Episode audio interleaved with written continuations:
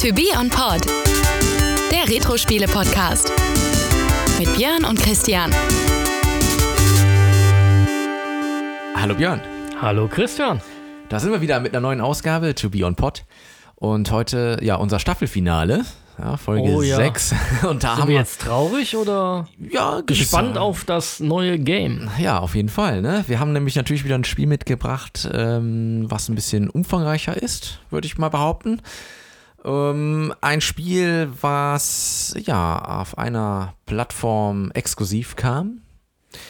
Ein futuristisches Rennspiel mit dem Titel. F-Zero. Genau, ich, F-Zero. ich war gerade am überlegen, ob ich jetzt ein Sony-Spiel nenne. Also- Wipeout. Wipeout. Und wollte mal deine Reaktion Ja, das abwarten, wär gut aber gewesen, das wär so fies gewesen. wollte ich dann doch nicht sein. Sehr nett. Ja, Christian, das ist ganz spannend, denn F-Zero ist eigentlich schon von 1990. So alt schon. Ja, genau. 1990 kam es in Japan raus als Starttitel. Ich wollte ne? gerade sagen, Ja. finde den Fehler. Ja, genau. Startet in Japan für Super Nintendo und da ja zu dieser Zeit ähm, Konsolen nicht unbedingt überall zur gleichen Zeit auf der Welt erschienen, äh, kam es, dass die Version, die wir hier in Deutschland kennen, entsprechend ein bisschen später herauskam. 1992, also praktisch mit Erscheinen der Konsole hier in Europa, kam äh, dieses äh, wunderschöne Rennspiel, Arcade-Rennspiel, sag ich mal, Ja. kam dann auch zu uns. Ja, und dann ging es ab. Ich war sehr beeindruckt.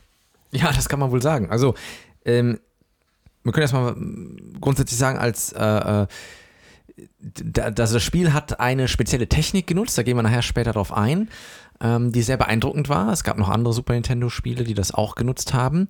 Und ähm, ja, insofern hatte das ein, ähm, ein Look, der sehr außergewöhnlich war. Und äh, die Spielmechanik war entsprechend gut, wie es sich für einen Nintendo-Titel gehört.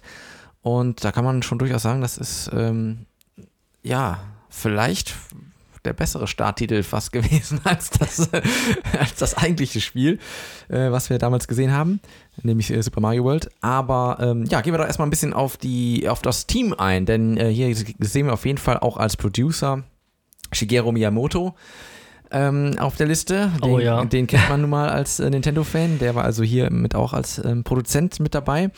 Ja, Und- das Ding ist ja natürlich beim Miyamoto, der wird ja eigentlich bei fast allen Spielen als äh, Producer genannt. Ähm, was der dann wo alles macht, das äh, weiß man tatsächlich gar nicht. Hat er einmal einen Kommentar abgegeben und ist dann schon Producer? Weiß man halt nicht. Aber ich glaube, aus, in der Zeit, da wo er drauf äh, erwähnt wurde, war er mit Sicherheit auch einflussgebend. Ja, Das, also, das ist auch genau. bei diesem Spiel tatsächlich so. Ja. Da kommen wir auch nachher nochmal drauf zu. Er ist natürlich, muss man schon sagen, als Produzent, der ist äh, viel auch der Ideengeber gewesen. Ja. Nicht unbedingt derjenige, der das dann technisch umsetzt, aber ähm, ja, er hat nun mal, das ist ja unumstritten, einfach sehr viele Spiele-Klassiker entwickelt. Nicht äh, in Form von Code, aber zumindest in Form von Konzepten. Ähm, ja, genau. Also ähm, F-Zero, ein futuristisches Rennspiel, das durch seine ähm, besondere Optik und äh, Geschwindigkeit ähm, viele Fans gewinnen konnte. Ähm, die Grafik, ähm, die ja, ist insofern besonders, weil man hier eine Technik entwickelt hat, mit der man eine, ja, eine, eine, ein Hintergrundbild, was eigentlich 2D ist, ähm, perspektivisch so verzerrt und bewegt hat, dass man einen räumlichen Eindruck bekommen hat. Das heißt, Super Nintendo als solches ist ja nun mal eine 2D-Konsole, aber mit dieser Technik hatte man auf einmal den Eindruck hier, ja, einen, einen 3D-Eindruck, kann man so sagen. Ne? Und diese Technik kam auch in Super Mario Kart äh, zum Einsatz und in vielen weiteren Spielen. Und das war zu der Zeit durchaus äh, etwas Neues. Das war es auch. Also ich war damals sehr beeindruckt. F-Zero war ja eins der ersten Spiele, das ich auch gesehen habe auf dem äh, Super Nintendo bei unserem äh, Unserem gemeinsamen Freund gemeinsamen übrigens Freund, dessen Namen wir jetzt nicht nennen. Nein, aus Datenschutzgründen. Genau. Äh, ja, also da haben wir das äh, ja fast zur gleichen Zeit mehr oder weniger. Wir waren ja auch ab und zu tatsächlich zeitgleich mal da. ja, genau. Und ähm, da haben wir dann diesen, äh, ja, von Christian beschriebenen Effekt, der Mode 7 hieß, ähm, ja, uns äh, ja ansehen und bewundern dürfen. Ich war damals sehr beeindruckt. Das war, ich ich habe ja schon viel gesehen, Amiga und PC und, und all sowas. Aber dieser Mode 7, Effekt, der war schon was ganz Besonderes. Das gab es so vorher noch nicht. Und das halt auf dem heimischen Fernseher, das sah toll aus. Und äh, klar, eigentlich war es total billig. Aber, Also ja, so- aber der so Effekt gesehen, war, ja. der war so bahnbrechend. Ja. Also, da hätte ich am liebsten auch direkt so eine Konsole gehabt, die war aber leider viel zu teuer. Ja, nee, es hat, wir haben es ja schon gehört, du warst ja sowieso Rennspiel-Fan. Insofern hat es da wahrscheinlich direkt äh, dich in mehrfacher Hinsicht dann begeistert.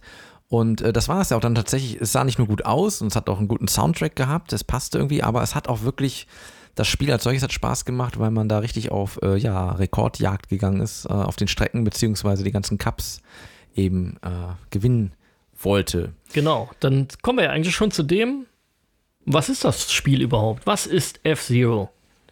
Ja, man würde sagen, ein Future Racer. Ja, also es ist auf jeden Fall ein Rennspiel. Äh, man äh, steuert ja futuristische, ähm, man kann jetzt nicht sagen Autos, weil die Dinger schweben ja quasi, ja, leicht über dem Boden. Die hatten tatsächlich mal Räder. Ja, die hatten In der mal Renn- Programmierung. Ja. Stimmt, ja.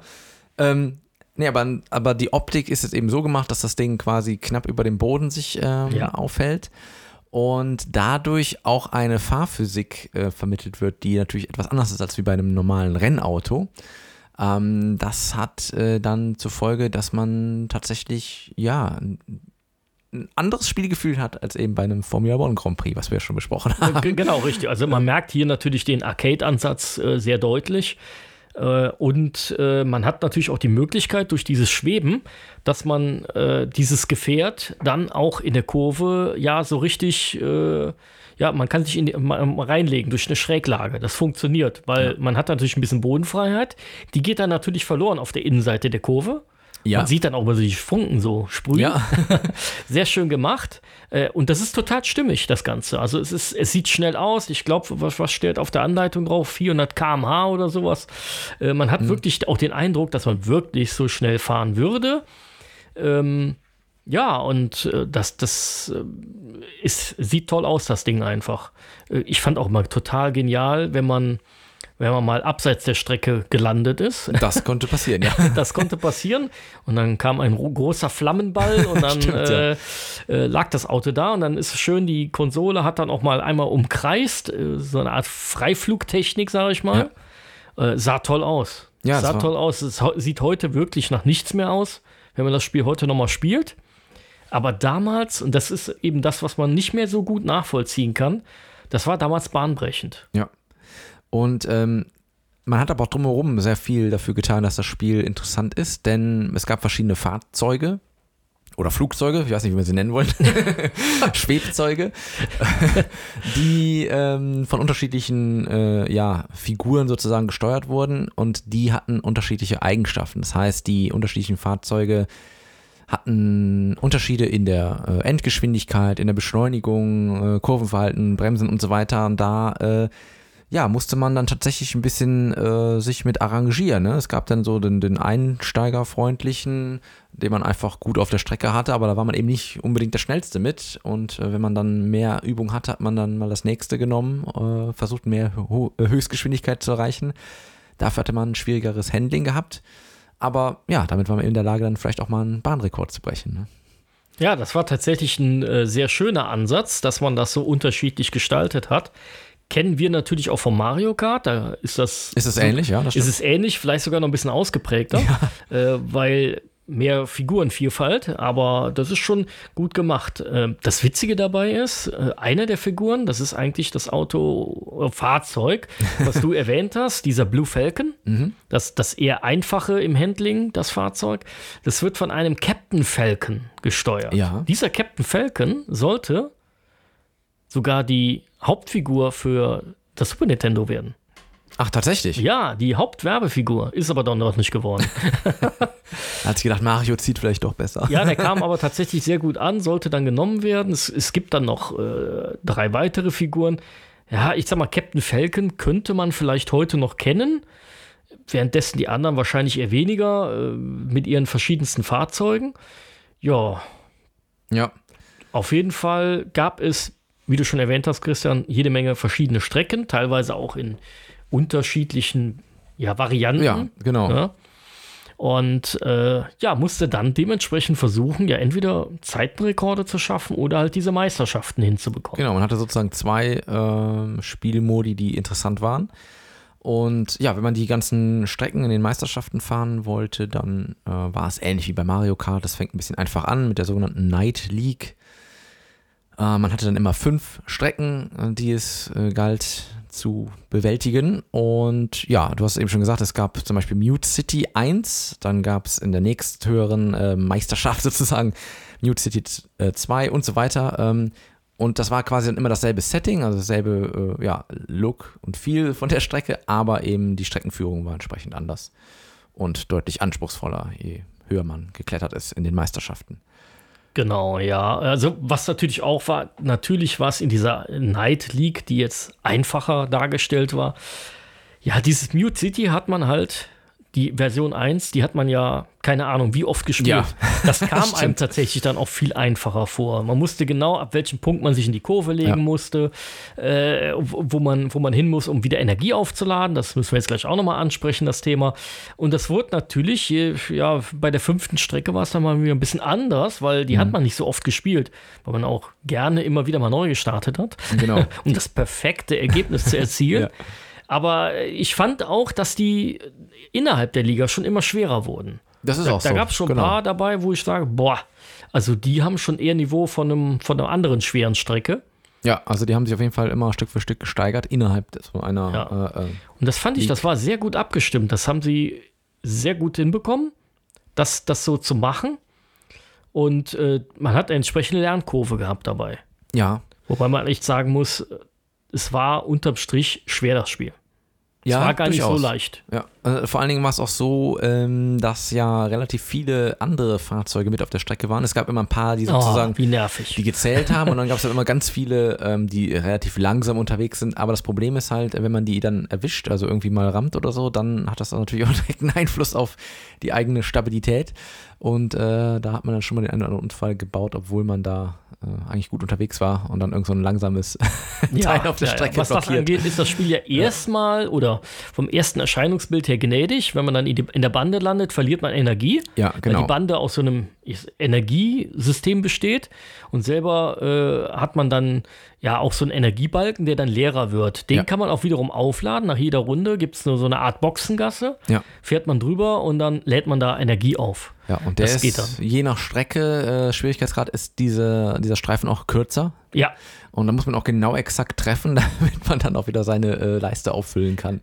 Das ist richtig. Ja, und das ist dann so das Grundprinzip, man fährt da, ich weiß jetzt nicht mehr wie viele Runden, drei, vier. Ich glaube, das war unterschiedlich, je nach Strecke. War ne? unterschiedlich, ja. ja. Und äh, die fährt man dann dementsprechend ab, wie der Christian sagte, eben mit, mit, äh, mit den, mit den äh, Fahrzeugen, die für die Wertung irrelevant sind, aber ja. die sehr störend sind, weil die sehr langsam fahren, da ist man schnell mal reingefahren. Vor allem, wenn man dann zu dritt durch eine Kurve fahren muss. ja, ähm, genau. Ja, insofern ähm, das ist erstmal das Grundprinzip vom Spiel. Ähm, es gibt natürlich noch ein paar äh, lustige Anekdoten drumherum, die du da so rausgefunden hast. Du hast äh, eben auch schon mal kurz angesprochen, dass ursprünglich auch mal Räder vorgesehen waren. Ja, tatsächlich. Was ist denn ja. damit auf sich? Ja, das Spiel war, äh, ich sag mal so, es war inspiriert von einem, von einem Famicom-Titel, der hier in äh, Europa nicht erschienen ist. Das war nämlich dieses äh, Famicom Grand Prix F1 Race. Und ja, bei einem F1-Race hat man ja nur mal Räder. Ja, das ist richtig. so, und ähm, ja, das, das hat man dann halt festgestellt, dass das mit den Rädern tatsächlich so ein Problem ist, denn man muss ja auch irgendwie das hinbekommen, dass man äh, eine sehr hohe Pixelzahl im Spiel generieren kann, und das Problem ist natürlich, wenn die Räder sich drehen sollen, dann hat man extrem viele Pixel, die man mhm. darstellen muss. Mhm. Und das funktioniert dann nicht mehr so gut. Und dann haben sie sich gedacht, naja, dann lassen wir die Räder mal weg. und dann hat das Spiel super funktioniert. So. Und das ist so ein bisschen der, der Grundansatz. Also man hat im Prinzip ähm, die Räder weggelassen, damit die Pixelanzahl, die dargestellt werden muss, einfach nicht so hoch mhm. ist und das Spiel in der Geschwindigkeit und der Performance auch dargestellt werden konnte. Das war jetzt so eine Sache. Das sind tatsächlich alles Dinge, die wir jetzt erwähnen, ähm, die auch in einem Interview aus 2017, ist noch gar nicht so lange her, äh, anlässlich zum Erscheinen des SNES Classics mit den Entwicklern gemacht wurden. Da hat man Interviews gemacht und da kamen diese äh, ja, schönen Anekdoten, die, gar, teilweise wusste man die schon, mhm. aber die wurden dann hier nochmal im Prinzip durch offizieller offizielle Leute bestätigt. Es gibt auch noch einige mehr, ne? das mit dem Maskottchen, das habe ich ja schon mal gesagt. Ähm, ja, ja, dass die Entwicklung anderthalb Jahre gedauert hat, ist tatsächlich gar keine Überraschung. Nö. Ist es lang, ist es kurz, kann ich nicht sagen. Ich denke, es war für die Zeit angemessen. Vermutlich ja. ja. Ähm, ich fand noch interessant, dass ähm, Nintendo of America zu diesem angesprochenen F1-Spiel ähm, gesagt hat, ja, die Rennwagen, die müssen einfach cooler sein, wenn man einen Nachfolgertitel machen.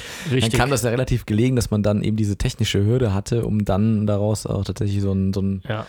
Future Racer zu machen. Ich fand es total faszinierend, dass die technische Hürde, ja. das einfach das Problem war dabei, wo man sagt, wir brauchen da eine Lösung und deswegen ist das ein, so ein Future Racer geworden. Ja, also das ist ja oftmals. Es hätte auch einfach irgendein anderes Rennspiel werden können. Das stimmt, ja. Aber es ist ja oftmals so, dass so äh, gerade damals ähm, zu 8- und 16-Bit-Zeiten, wo man einfach so technische Hürden hatte, dass daraus dann Dinge entstehen, die äh, ja, die völlig äh, äh soll man sagen, die, die, die wir so hinnehmen, weil wir glauben, das war im Design vorgesehen.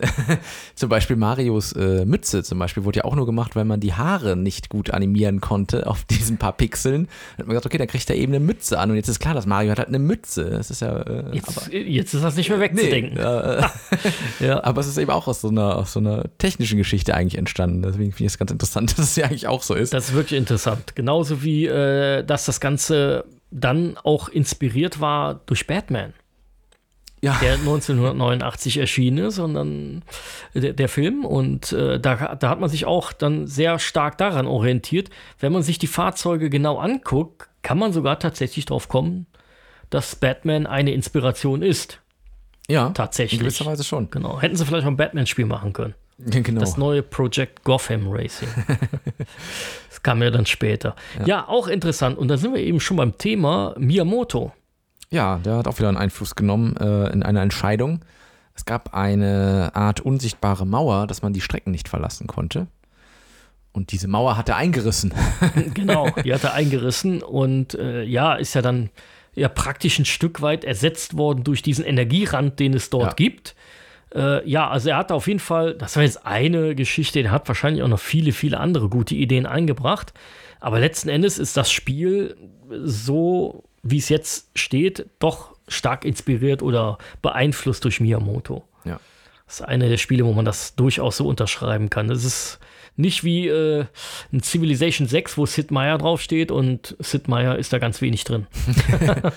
ja, das ist dann hier ein bisschen anders. Ja, und ähm, ja, in, es hat sich auch entsprechend in den Wertungen bemerkbar gemacht. Es hat durchweg ganz gute Wertungen bekommen. Du hast ja mal wieder zwei rausgesucht von damals. Die Powerplay in der Ausgabe 391 hat eine 85% gegeben und auch die Videogames im äh, gleichen Jahr eine ebenfalls 85%. Ja, und das ist also im Prinzip die passende Wertung zu dem Spiel. Klar, wir hatten wahrscheinlich den Eindruck damals, dass es noch höher eigentlich von der Wertung her sein muss weil wir diese Grafikeffekte nicht gesehen haben äh, und, und, und andere Dinge halt auch nicht. Man darf natürlich nicht vergessen, dass diese Spiele-Magazine, die kannten das System ja schon. Die haben ja sich oft das richtig, Famicom ja. schon ein, zwei Jahre vorher geholt. Für die war das Mode 7 Gedönse, sag ich mal, war einfach für die äh, schon fast alter Hut. Ja. Ja. Und wir hätten wahrscheinlich ein bisschen anders gewertet, weil das Ding ist so ein guter Klassiker, das spiele ich heute noch. Ja, es macht auch Spaß. Also, ich, man muss schon sagen, die, ähm, die Optik ist das eine, aber eben wirklich die, die, die Steuerung, die Spielmechanik, wie man so schon sagt, die ist, ja, die ist einfach Nintendo-typisch ziemlich astrein. ja. ähm, weswegen es da wirklich Spaß macht, da auf Rekordjagd auf die Strecke zu gehen oder eben die Meisterschaften nochmal durchzuspielen und da vielleicht äh, äh, besser abzuschneiden als zuvor. Ähm, also das motiviert schon sehr zum Spiel. Ne? Das kann man nicht anders sagen. Von daher ähm, absoluter Klassiker. Also muss man gespielt haben, finde ich. Muss man auf jeden Fall gespielt haben. Und kann man auch noch man sehr einfach ja, heute stimmt. spielen. Es gab zwar zahlreiche Fortsetzungen, die letzte ist allerdings von 2004, von einem, vom, vom GBA. Game Boy Advance. Ja. Und ähm, seitdem kam aber nichts mehr. Ich, ich hoffe, dass da irgendwann nochmal was kommt.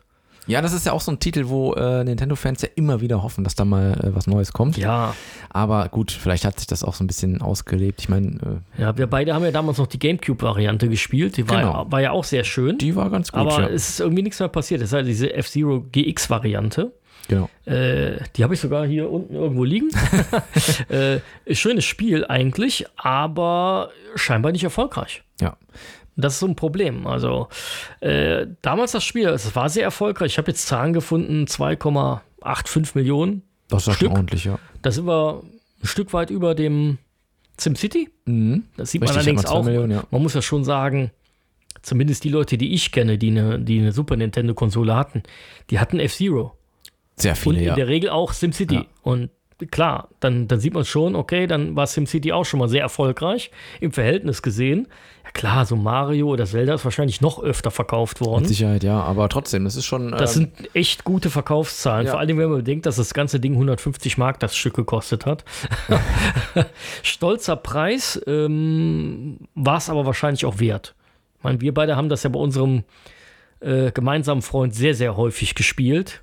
ja, aber das Ja. war auch tatsächlich ein Spiel, was ich dann sehr, als ich dann meinen Super Nintendo hatte, sehr zeitnah auch Ich in auch. meiner ja. Sammlung hatte, weil das äh, hat mich einfach so fasziniert. Das musste ich Also haben. gab so eine so eine Grundpalette an Super Nintendo-Spielen, Ja, die hat man sich zugelegt dann. Das gehörte auf jeden Fall mit dazu, ja, kann man nicht anders sagen. Ja, und dann gab es auch in Japan tatsächlich dann F-Zero 2 ähm, über dieses Satellaview-System. Ähm, ja, das wurde dann mal leider dann in den anderen Ländern nicht ausgerollt. Äh, da musste man dann ein bisschen warten, bis das dann als Emulation ja, dann auch hier verfügbar ist. Aber genau, das gab es dann zu der Zeit damals leider nicht hier zu spielen. Ja, das ist halt diese Historie von dem, von dem Spiel, ist, ist echt so eine Sache. Das hat alles nicht so ganz perfekt funktioniert.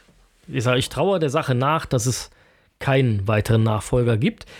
Aber, was ganz schick ist, man kann das Ding heute, ja, man hat einen guten Zugriff drauf. Genau, mein, Durch, durch Nintendo-Systeme. Ja. Du hast ja ein SNES Classic, genau. kannst es darauf spielen.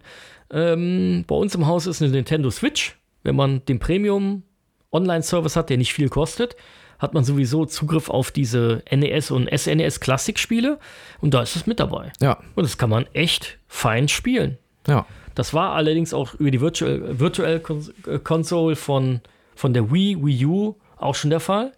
Wir beide sind ja so ein Stück weit Wii-Experten. Ja, Nein, wir sind Wii-Experten.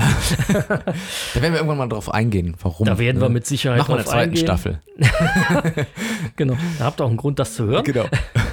Und ähm, darüber war es auch äh, sehr gut erreichbar. Aber wie gesagt, man kann heute, wenn man möchte, kann man das noch sehr gut nachvollziehen. Es funktioniert auch mit den aktuellen Controllern hervorragend. Man muss sich ein bisschen daran gewöhnen. Es ist halt doch die alte Arcade-Schule.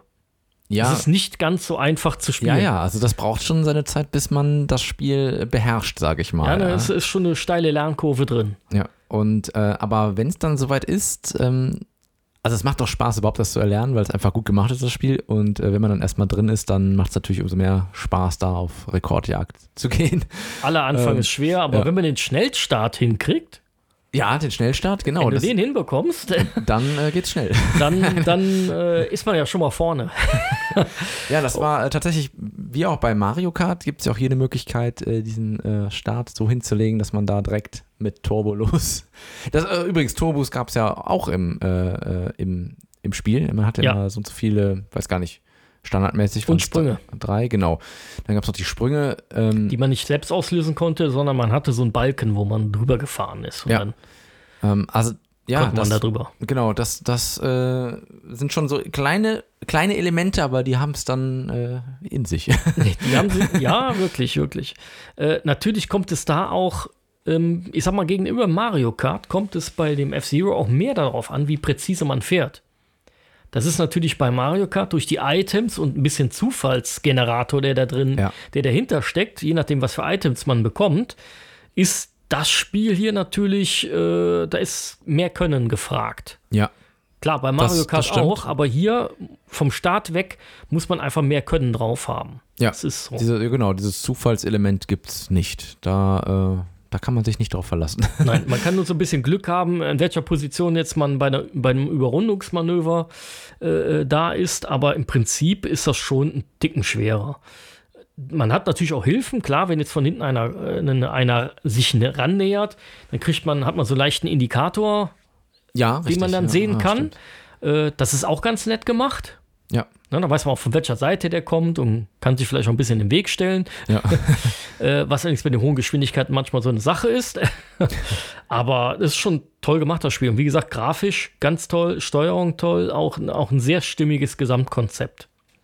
ja, also äh, auf jeden Fall ein Spiel, was man, finde ich, gespielt haben muss. Also, das ist Zwingend, also- mit Ja, also zumindest wenn man jetzt sagt, ich will mal die, die, die Top 10 Titel der, der von Super Nintendo Spielen sehen, ja, dann ist das mit Sicherheit einer davon. ja. Neben Mario Kart, neben Super Mario World, neben Zelda. Genau.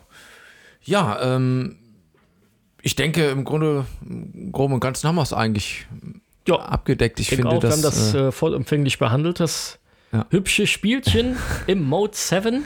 äh, Mode 7. Ja. Ja, und dieser Mode 7, wie gesagt, der, der verfolgt die äh, Plattform ja deutlich mehr dann noch. Ähm, ich erinnere mich auch noch an Secret of Maine, war es, glaube ich. Da sucht man auch so aus dieser. Pilot Wings hat das doch auch. Ja, Pilot Wings auch, genau. Und dann, äh, ja, da gibt es so viele ähm, Spiele, die das unterstützt haben. Und das war eben ein typisches Merkmal eigentlich für die Plattform Super Nintendo. Ne? Ja, Später und gab's- später dann den FX-Chip. Genau, der ja. X-Chip dann mit äh, Starwing und so weiter, das kann man später, aber ähm, äh, Star Fox meine ich. Äh, ja, aber das auf jeden Fall äh, haben wir hier zum ersten Mal gesehen. Klasse, klasse Spiel. Klasse Spiel. Ja, Christian, dann, ja, äh, war es das mit Staffelfinale. War es das mit unserer ersten Staffel? Ja. wir hoffen natürlich, dass jetzt es kommt auf euch an. ja genau, wir hoffen, dass es euch gefallen hat und wenn das der äh, Fall ist, dann äh, stehen die Chancen gut, dass es auch eine Staffel 2 gibt. und äh, wenn nicht, dann vielleicht auch trotzdem, wir werden es mal gucken. hat ja uns schließlich Spaß gemacht, mir zumindest. Und äh, ja, also wir hätten ja auf jeden Fall, wir haben schon mal geschaut, welche, wie viele Themen wir theoretisch, wie viele Spiele wir theoretisch noch hätten für äh, weitere Folgen. Da ist ja einiges noch bei uns äh, auf der Liste. Ja, eine ne? kleine Liste. Ja, da ist Wir einiges mussten zusammen- eine Excel-Tabelle machen. Genau, also Futter hätten wir, ne? genau. ja, dann würde ich sagen, bis zur nächsten Ja. Staffel. Ja, hoffentlich bis zur nächsten Staffel, genau. Äh, wir freuen uns über Feedback und äh, natürlich auch über Bewertungen auf den Plattformen. Ja, in diesem Sinne, bis hoffentlich zum nächsten Mal. Auf Wiederhören. Auf Wiederhören. Das war To Be On Pod, der Retro-Spiele-Podcast. Hat dir diese Folge gefallen? Dann hinterlass uns einen Kommentar und teile die Episode in den sozialen Netzwerken oder erzähl deinen Freunden davon. Wir freuen uns übrigens besonders über eine Bewertung auf Apple Podcasts und Spotify. Wenn du uns unterstützen möchtest, findest du alle Möglichkeiten dazu auf unserer Website tobeonpod.de.